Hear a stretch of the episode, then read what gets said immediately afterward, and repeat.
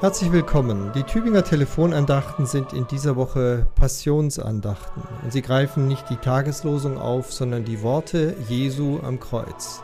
Es spricht zu Ihnen Pfarrer Peter Rostan aus Gomaringen. Seit gestern hören wir auf die Worte Jesu, die der Evangelist Johannes überliefert. Das zweite Wort heißt, mich dürstet. Ein ziemlich geheimnisvoller Satz ist das, denn eines ist klar, vor allem beim Johannesevangelium ist das klar. Jeder Satz, der von Jesus überliefert wird, ist von Bedeutung. Er hat Gewicht über den Moment hinaus, weil er ja eine Botschaft enthält.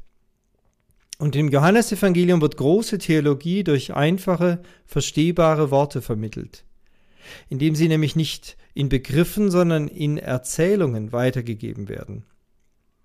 In den Paulusbriefen kennen wir das anders. Da geht es um schwergewichtige und oft auch reichlich abstrakte Fachausdrücke, wie zum Beispiel die Gerechtigkeit und die Gnade oder die Begriffe Sünde und Versöhnung.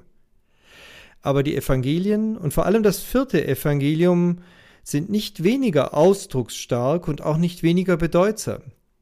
Ja, in der orthodoxen Kirche wird zum Beispiel der Evangelist Johannes einfach nur der Theologe genannt weil man weiß, dass es dem Evangelisten eben nicht nur um ein paar Jesusgeschichten ging, sondern um erzählte Theologie.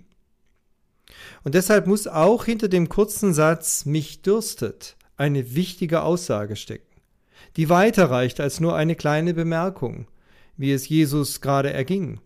Natürlich hatte er auch real Durst und er hatte Schmerzen und spürte, wie ihm die Kraft ausging. Man muss am Kreuz für jeden Atemzug eine Art Klimmzug machen, um mit seinen Muskeln den Druck auf die Lunge zu entlasten. Wer am Kreuz hängt, wird gequält von der Angst, jetzt bald zu ersticken.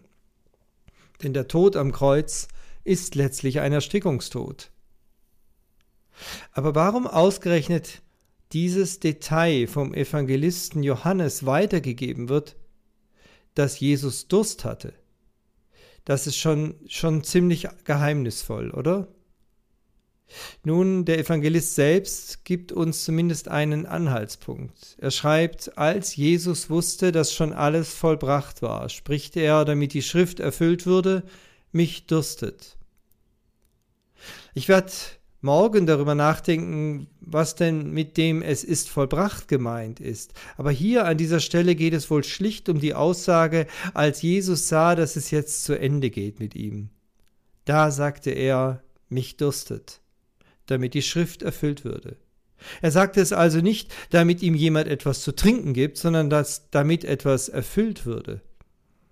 Nun, es gibt viele Ausleger, die jetzt gleich auf Psalm 22 verweisen. Das ist ja auch der Psalm, den Jesus laut dem Evangelisten Markus am Kreuz im Mund hatte.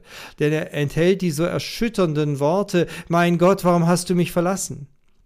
Und in demselben Psalm findet sich einige Verse weiter auch die Aussage, meine Kräfte sind vertrocknet wie eine Scherbe und meine Zunge klebt mir am Gaumen und du legst mich in des Todes Staub.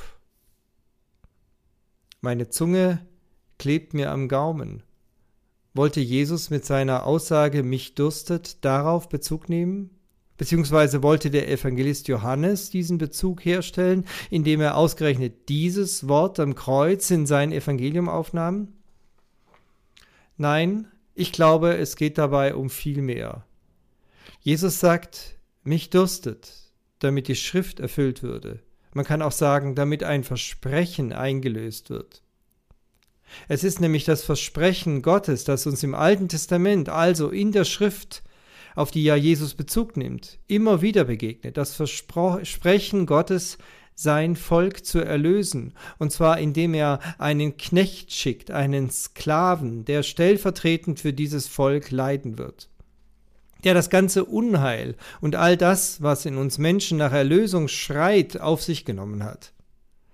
In Jesaja 53 heißt es deshalb, wir dachten, dass der Sklave, der Knecht, der dort geschlagen und gemartert wird, von Gott bestraft wird, von ihm geschlagen wird, weil er irgendetwas Schlimmes getan hat. Aber er wird verwundet und geschlagen, weil wir Schuld auf uns geladen haben. Er trägt unsere Strafe, er stirbt unseren Tod auf dass wir Frieden haben. Man kann auch sagen, auf dass wir mit Gott versöhnt werden. Das ist die große Botschaft von Jesaja 53. Und kurz darauf verkündet der Prophet, wie Gottes Heilszeit denn aussehen wird, wie das sein wird, wenn alles wieder gut ist. Und er beginnt seine Predigt ausgerechnet damit, dass er sagt, Wohl an, alle, die ihr durstig seid, kommt her zum Wasser. Durst zu haben ist der Inbegriff von Unheil, von Verzweiflung, von der Sehnsucht nach Rettung. Und umgekehrt ist das Trinken können der Inbegriff von Heil, eben von dieser Rettung, nach der sich der Durstige so sehnt. Und deshalb bin ich überzeugt, wenn Jesus im Johannesevangelium sagt, mich durstet, dann sagt er damit, ich trage jetzt eure Sehnsucht nach Erlösung. Ich durchleide euer Leid, euer Ausgetrocknetsein, eure Wüstenerfahrungen, die Dürre und Trockenheit, das Abgeschnittensein vom Leben. Vor ein paar Jahren konnte ich von einem befreundeten Pfarrer eine Predigt lesen, die er gehalten hat, als ein stadtbekannter Obdachloser verstorben ist. Jeder kannte den Mann, denn er lebte auf der Straße und pöbelte jeden an mit lauter Säuferstimme. Nun, die Leute waren betroffen, als er eines Morgens tot aufgefunden wurde. Wahrscheinlich hat er sich schlicht zu Tode gesoffen. Und es war wohl eine Mischung aus Betroffenheit und Neugierde, weshalb sehr viele Menschen dann zu seiner Beerdigung gingen. Der befreundete Pastor sprach von diesem Obdachlosen als von einem Menschen, der vor allem eines kannte, den Durst, den Durst nach Leben, nach Erlösung, nach Heimat und Geborgenheit. Und dann sagte er, wir haben einen Herrn, der diesen Durst auch durchlitt, als er am Kreuz hing.